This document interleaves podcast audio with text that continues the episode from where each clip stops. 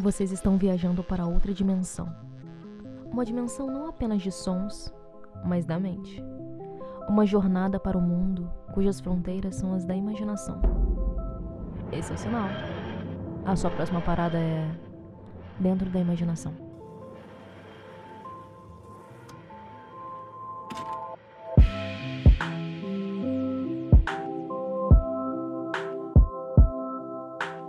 Pessoas, tudo bem com vocês? Eu sou a Flavi E eu sou a Thais Sumida. e você tá dentro da imaginação agora.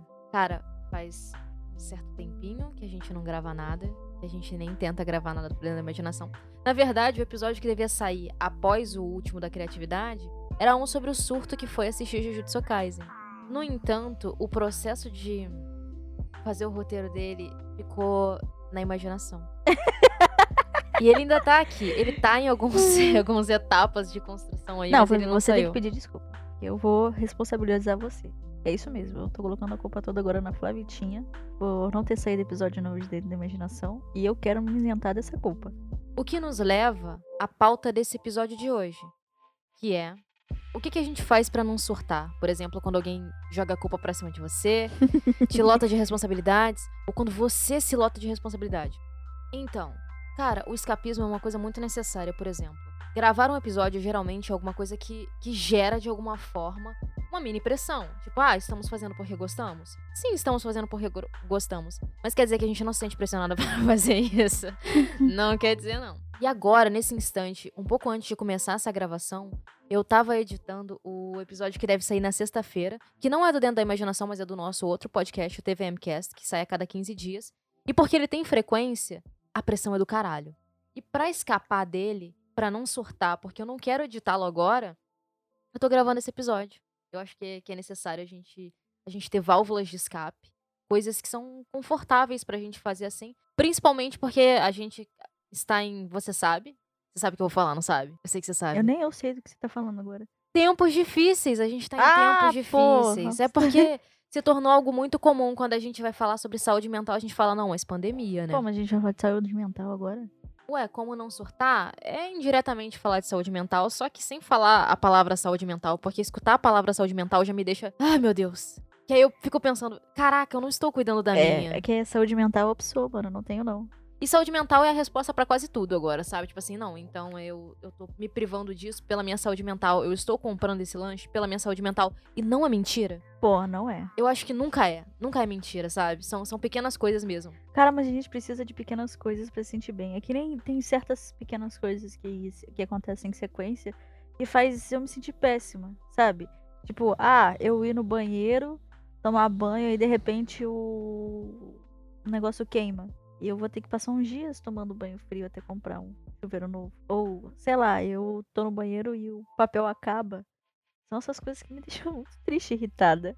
Aí eu preciso das pequenas boas coisas pra me fazer ser uma pessoa equilibrada. Saúde mental. Ou até mesmo coisas como não dormir direito, que ajuda a gente a dar uma quebrada, sabe? O estresse, a insônia, essas coisas são coisas que vão quebrando a gente pouco a pouco.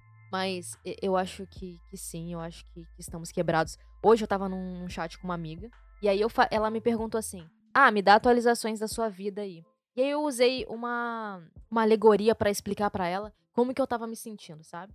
que quando eu era criança eu era um barquinho. E aí depois de uma certa idade, tipo uns 18 anos, o barquinho quebrou e tem vários destroços no mar.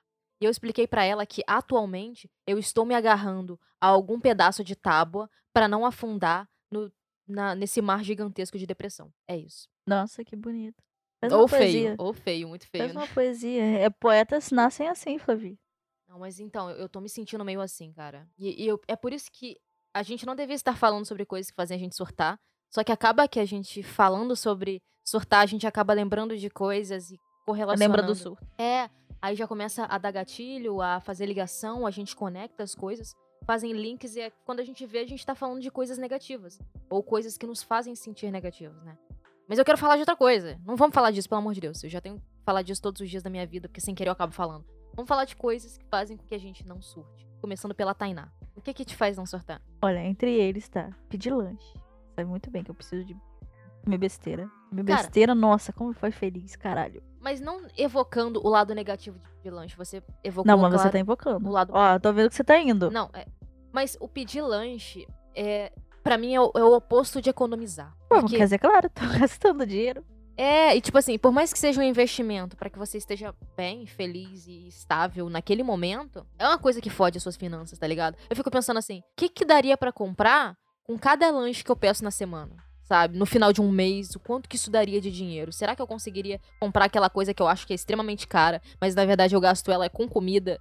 E não comida, comida tipo arroz, feijão e, batata, mas tipo com coisa só pra ser divertido durante um dia. Mas ao mesmo tempo, se eu parar pra pensar, isso é a manutenção da sua mente, né? Então, se é uma coisa que você faz pra não surtar, se é uma manutenção mental, se você para de fazer isso, o que, que adianta você ter a sua coisa maneira se você tá em pedaços? Tipo, o que, que adianta tu, tá- tu ter, Não, eu lá... entendi. Agora eu só, só fez a minha vida ser uma mentira. Por quê? Como assim? Eu vou ali rapidinho pular do precipício. Não, claro que não. Eu acho que. Eu, eu, eu acredito que até valida um pouco a coisa do lanche, né? Que até que faz. Ah, lanche. Hum. Sei lá, comer coisa gostosa. Não precisa ser necessariamente lanche. Lanche é mais fácil, mais prático. Mas eu preciso comer. Entendeu? Mas não é tipo, ai, cara, fome. Não. É fome de besteira. É vontade de simplesmente sentir alguma coisa na minha boca que me dá prazer. Nossa, ficou meio ambíguo. Ficou erótico, ficou de uma forma fora de contexto, assim. Mas eu entendi, eu entendi. Não, mas sexo também está incluído nessas coisas que eu sinto uma certa necessidade pra me fazer bem. Vou- Cara, sexo é uma coisa que causa prazer. E eu preciso de sexo também pra me sentir feliz, entendeu? Entendi, entendi. Ver mais o quê? Sei lá, jogar RPG, desenhar. Essas coisas que eu faço no meu dia a dia pra tentar me sair do, do meu buraco negro, que é o que eu sinto todo, todo dia. Eu entendo, entendo. Tipo, Você falou aí do, do RPG e eu vinculo o RPG diretamente à fanfic. E falando em fanfic, é o que eu faço pra não surtar, que é bem parecido com a ideia do RPG, sabe? O RPG, hoje em dia, eu, eu jogo, claro, por diversão. Mas como a gente geralmente grava as partidas de RPG, é, é uma diversão assistida. Então não tá no- na solidão da sua mente, onde você pode errar e fazer coisas estúpidas, sabe? Claro que a gente faz coisas estúpidas no RPG, por favor, não, não acredite que não. Há episódios no sindicato do RPG em que a gente joga e o episódio inteiro a gente tá tomando banho. que são Ai, coisas Deus. assim, absurdas, coisas assim. Mas está na solidão da sua mente. E, e aí ninguém sabe o que você gosta, sabe? Ninguém, ninguém sabe em que link você tá clicando. Ninguém sabe o que que tá se passando na sua mente. E eu acho que isso é delicioso. É muito delicioso. E é o que eu gosto na fanfic. Porque a fanfic, ela tem o seu lado sombrio da lua. Porque ao mesmo tempo que você pode ver que uma escritora de fanfic é uma garota muito fofa, que parece muito gentil, parece muito, ah, meu Deus, good girl. E aí você lê o que ela escreve, você tá vendo a sombra da lua dela, e ela é sadomasoquista, BDSM, ela faz fanfic com psicopatas. É, é Sabe? tipo, a conta que mostra pra família e a conta de fake que ela criou pra ela poder ser ela mesma. Exatamente para é isso que a fanfic evoca pra mim. Ser você mesmo. E eu acho que é por isso que anda sendo o meu refúgio pra não surtar. A fanfic, a mangás também estão sendo essa coisa tipo, vamos sair disso aqui, vamos pra uma Entretenimento. parada- Ent- entretenimento, mas eu, eu dou um enfoque na literatura porque a gente, não sei se vocês sabem, mas eu e a Thay somos um casal. Quando a gente assiste coisa, a gente tá sempre conversando. Então assistir coisa também é uma coisa assistida. Entendeu? Assistir coisa, coisa Assistir assistir. coisas com você também é uma coisa assistida, é uma coisa que tem alguém ao meu lado. No entanto, quando eu tô lendo, ninguém sabe o que eu tô pensando. Ninguém tudo na minha sabe o que se passa aqui, então eu posso Dentro ser da imaginação. dentro da imaginação totalmente. Então eu posso ser a pessoa que eu quiser. E eu, eu, eu, tipo, eu me sinto verdadeiramente feliz, sabe? Verdadeiramente feliz. Porque eu tô, eu tô me escondendo aqui dentro, num local que eu sei que tem outra pessoa que tá em contato comigo, só que a gente tá em contato com partes que não são sociais. Que não é o nosso eu social do dia a dia. Por exemplo, se eu encontrasse a escritora que eu leio o tempo inteiro na, no Wattpad, por exemplo, a gente não se reconheceria. Porque eu sou Flávia Style Zoom e ela é, sei lá o quê, Baby Boom, sabe? Tipo, não é, não é a Flaviane do meu dia a dia que vai falar com os meus amigos, que vai conversar com a minha família, não é essa pessoa que tá ali. Você tá falando que você tem uma flavitinha só do masoquista, BDSM? Claro que não, não. Me veio a música, vem de chicote, algema, Algema. corda de alpinista. É assim que eu percebi que, Que- cara. Exatamente. o que eu vinculo com outra coisa que a fanfic me trouxe, que foi o carinho pelo TikTok. Sim, o TikTok. Agora, o TikTok é uma coisa que mora no seu coração. Sim, o TikTok mora no meu coração porque ele me conhece tão bem. Ele sabe me distrair quando eu tô chateada. Ele entende o que que me faz rir, o que que me deixa indignada. E às vezes ele fala coisas que me deixam indignada simplesmente pra ver qual é a minha reação, sabe? Eu, eu sei que ele me conhece. Assim como eu sei que o, o algoritmo do, do Wattpad, quando me mostra as coisas, me conhece, sabe? E eu acho que essa ligação que eu tenho com. Nossa, olha que loucura que eu tô falando. Puta que pariu. É, e essa ligação que eu criei com o TikTok, ela me ajuda e me atrapalha muitas das vezes, né? Ela me atrapalha pra caralho também. Mas ela me ajuda a momentos em que eu tô muito, muito irritado, não muito, existe muito perfeição. Flavinho. Oi? Não existe perfeição. Se uma coisa é boa, vai vir coisa ruim. Bem, infelizmente. é, Cara, bem. comer um hambúrguer é muito gostoso, mas dá col- colesterol, velho. A fanfic, por exemplo, ela, ela me faz não viver no mundo real e não querer estar no mundo real. Ah, eu... A leitura, em geral, me faz não querer viver no mundo Ah, real. você sabe que eu faço isso com RPG pra caralho. É que, infe- tipo, o RPG tem isso, mas o RPG tem um eu heróico. Tem, pra mim, é- tem a- não é um eu heróico, nem sempre, nem sempre você vai ser um herói. Mas, tipo, você tá criando um personagem ali que você vai ver outras pessoas interagindo com ele. Então, tipo, tem toda uma coisa de sociedade, de você se relacionar com o outro ali. Você não joga RPG sozinho, por exemplo. Tá, você pode fazer isso. RPG de livro, RPG MMO, sei lá, você pode fazer uma parada assim. Eu acho que tem como jogar MMO sozinho, não tenho certeza. Acho que ainda tem pessoas que você não conhece, mas é tá, tá ali triste, com você. né? Mas Enfim. É, talvez a pessoa só ache divertido. Então, o, o RPG, ele é uma, uma, uma troca ainda, sabe? Ele é uma conversação, ele é estar com alguém. Agora, a leitura, ela é estar com a mente de uma outra pessoa num momento, não sei explicar, sabe? Pelo menos pra mim. é isso aí. escondido e o outro é a amostra. O outro é a amostra. Eu acho que isso muda tudo pra mim. Isso muda bastante as coisas, sabe? Não que seja ruim, eu, eu gosto de RPG pra caramba. Eu gosto de me relacionar com pessoas que eu queria ser, com a outra pessoa que outra pessoa queria ser. Porque eu não crio personagem que eu não quero ser. Todos os meus isso. personagens têm uma ligação muito, muito grande com fragmentos da minha personalidade. Posso ser esquisita. Tanto que todos os meus personagens têm muita coisa de ser esquisitinho. Ou, sei lá, te- tem essa, essa.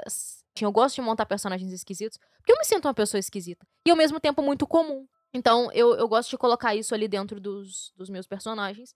Eu coloco o meu traço da minha personalidade. Como é que chegamos a isso? Pera aí, não era pra falar Ué, a isso, gente não. tá dentro da imaginação, não, não tem lógica. Ah, entendi. Agora tudo faz sentido. Dentro da imaginação. Mas essas são as coisas que andam mantendo. Me mantendo do jeito que eu tô, sabe? Tipo, me mantendo conseguindo conversar com as pessoas. É, eu, eu sei que são poucas, a, a citou bem mais coisas do que eu. Eu tô citando coisas bem mais atuais no meu dia a dia. De, que é isso, sabe? Ma- mangá BL, gente. Manga BL. Nossa, manga BL sim. Também, né? Eu também adoro manga BL. Eu gosto muito, eu, eu me divirto muito estando nesses mundos. Eu me divirto muito vendo as pessoas. Mas você sabe que é pornografia, né? Tipo, é por pornografia. Sei, sei sim, eu tô ciente de que é por pornografia. Mas, que- tipo, tem gente que também utiliza o pornô para chegar ao seu deleite da felicidade. Mesmo Ninguém que te tipo, julga, é, Flavi. O seu, a sua pornografia é BL? ou a fanfic em si. Não, não Uhum. que. Agora parando pra pensar, parece que. Não, não é isso, gente. Tá? Não é que eu estou procurando pornografia.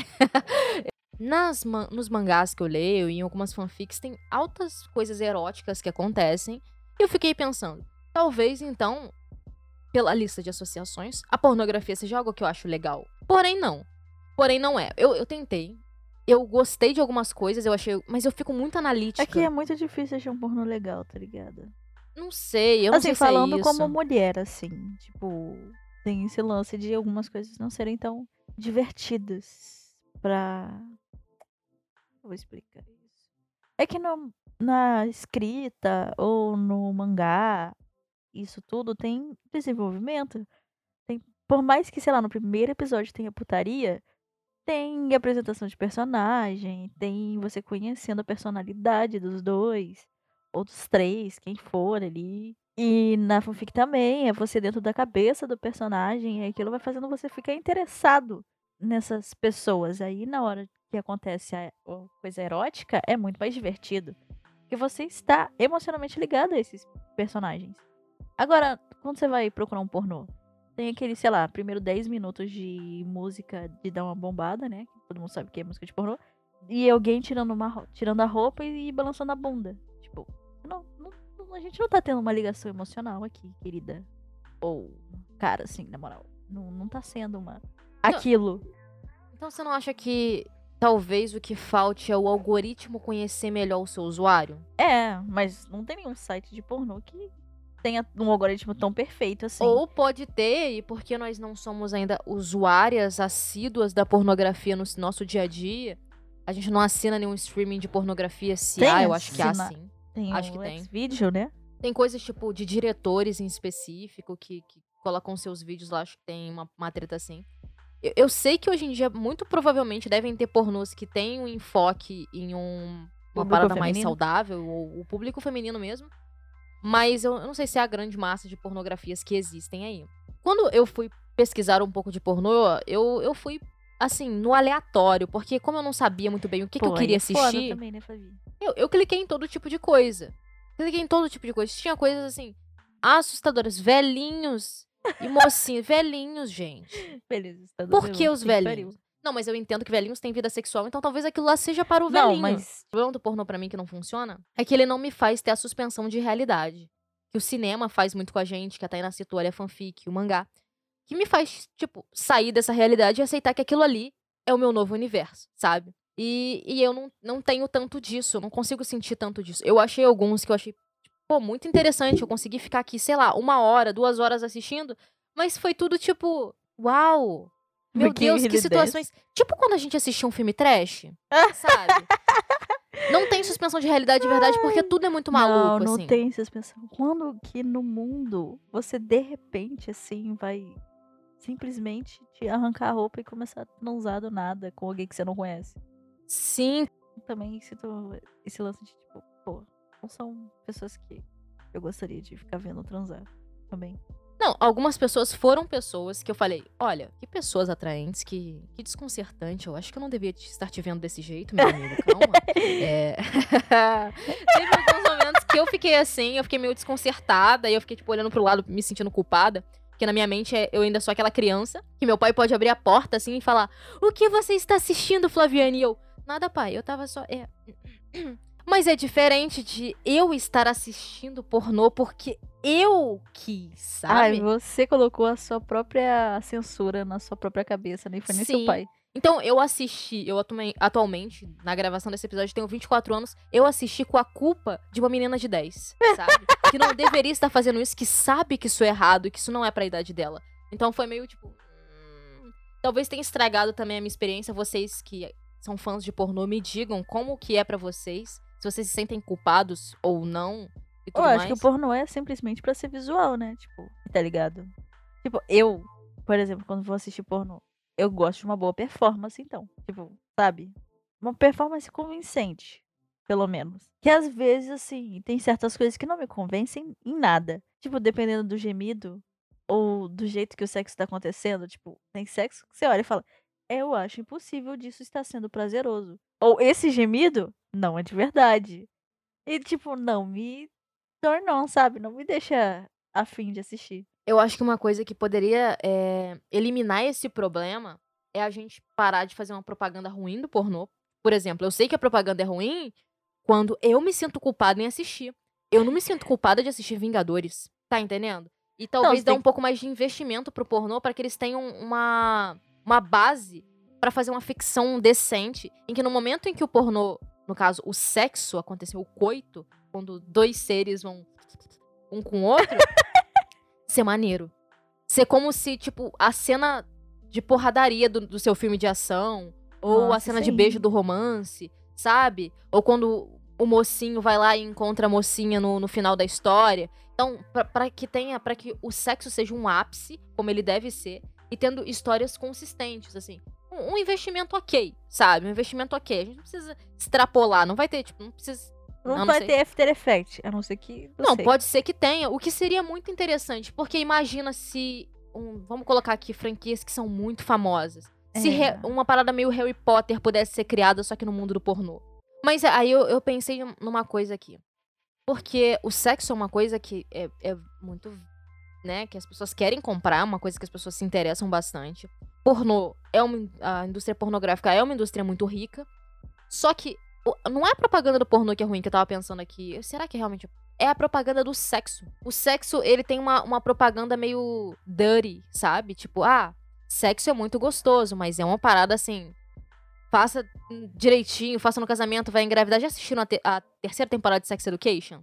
Se vocês assistiram, vocês vão ver que tem uma personagem lá que ela tenta fazer uma educação sexual a partir do medo do sexo, sabe?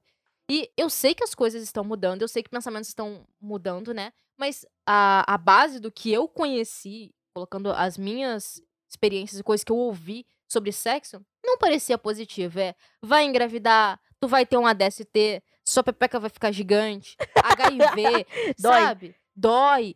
São coisas assim, ah, é bom agora, mas depois você vai ver quando vem o nenenzinho. E, tipo, são várias coisas que Não, mas fazem essa é a propaganda feminina do que é o sexo, tá ligado? Então, é o ponto que eu posso entregar até onde eu sou, sabe? É, Então, tipo, cara, de você, sei lá, de, de até masturbação ser uma parada extremamente vulgar pra uma mulher estar fazendo. Ou isso de ser totalmente desencorajado nas meninas. De explorar essa parte da vida. E aí, como é que a pessoa vai fugir do surto com sexo se ela acha que fazer sexo faz ela surtar? Então, tipo, aí, aí a gente entra num, num círculo de, de confusão, sabe? Eu, pelo menos, eu, eu acho muito, muito ruim a propaganda que eu conheci do sexo. É Pô, isso. mas na realidade, não, não é pra ter, tá ligado? Tem vários jeitos de você fazer o sexo ser simplesmente uma parada gostosa. Ponto. Concordo contigo, concordo plenamente. Eu acho que, tipo, olha aí, a gente volta pra saúde mental. Eu acho que se desde as coisas básicas a gente soubesse realmente como lidar com elas, a gente seria. Nós seríamos seres humanos mais saudáveis. Coisas básicas, eu te falo sexo. É. Beber água? Não, tipo, como, como comer, sabe? Sexo faz parte de todas as coisas que envolvem saúde. Concordo, concordo. Então, entre as coisas que envolvem saúde, tá lá, tipo, você se cuidar, você se alimentar bem, você fazer sexo. Essas coisas tinham que ser tratadas num nível básico pra você ser um ser humano saudável. Só que na realidade não é. Tipo, por exemplo, eu sou uma pessoa gorda. Por muito tempo durante a minha infância, comer também era um problema. Aí eu sou menina, então sexo também vai ser um problema pra mim. Porque no sexo, você mostra o seu corpo, é uma intimidade não só com o outro, mas com você mesmo. Até o, o sexo que tu faz contigo, que é a masturbação, né? Sim, porque, tipo, tá ligado? Aí as coisas básicas não estão sendo muito bem desenvolvidas. E quando não há esse tipo de coisa, você se torna um adulto problemático, traumatizado. Então, será que você, meu caro ouvinte, tem uma relação boa com o sexo? Não saberemos disso, porque é a sua pessoalidade aí. No entanto, pense sobre isso, pense sobre sexo, pense sobre o que aconteceu pra você ter a visão de sexo que você tem hoje. Eu, muito provavelmente, tenho que desconstruir a minha, mas vai demorar pra caralho, né? Pense sobre as coisas que te fazem fugir do surto e corra pra elas, por favor. Corra, é muito bom, muito gostoso. Escapismo nem sempre é uma coisa ruim. E o ócio é necessário. E é assim que eu gostaria de encerrar esse nosso Dentro da Imaginação. Eu tenho um episódio pré-editado Tava Imaginando Cast, então dependendo de quando você está ouvindo isso, ele já deve ter sido publi- publicado. Ele é sobre What If. Mas não é tipo o What If, a série What If, é a gente fazendo um What If com coisas que a gente gostaria de modificar. Sabe? Fanficando, a gente tá fanficando. É basicamente um episódio de fanficagem. Então, eu vou voltar pra minha edição. A Thay vai voltar para o desenho dela e eu espero que você fique bem por aí. Se você gostou desse episódio, segue a gente na plataforma que você tá escutando isso. E se você estiver ouvindo, quiser compartilhar, se você for o tipo de pessoa que gosta de compartilhar as coisas, eu não sou. Então não te jogaria assim não, mas eu ficaria muito feliz se você compartilhasse esse episódio com alguém que você gosta e compartilhasse no seu Instagram, quem sabe, uma coisa assim. E ajudar bastante a gente para que mais pessoas pudessem conhecer esse episódio e conhecer esse podcast. Segue a gente lá no Instagram, arroba Tava Imaginando com dois onde a Thay tá sempre postando ilustrações novas. A gente fala dos nossos podcasts, a gente faz umas lives de vez em quando em canais diversos aí. E é isso, gente. Até o próximo episódio, viu? Foi muito bom estar aqui com você hoje. Tchauzinho.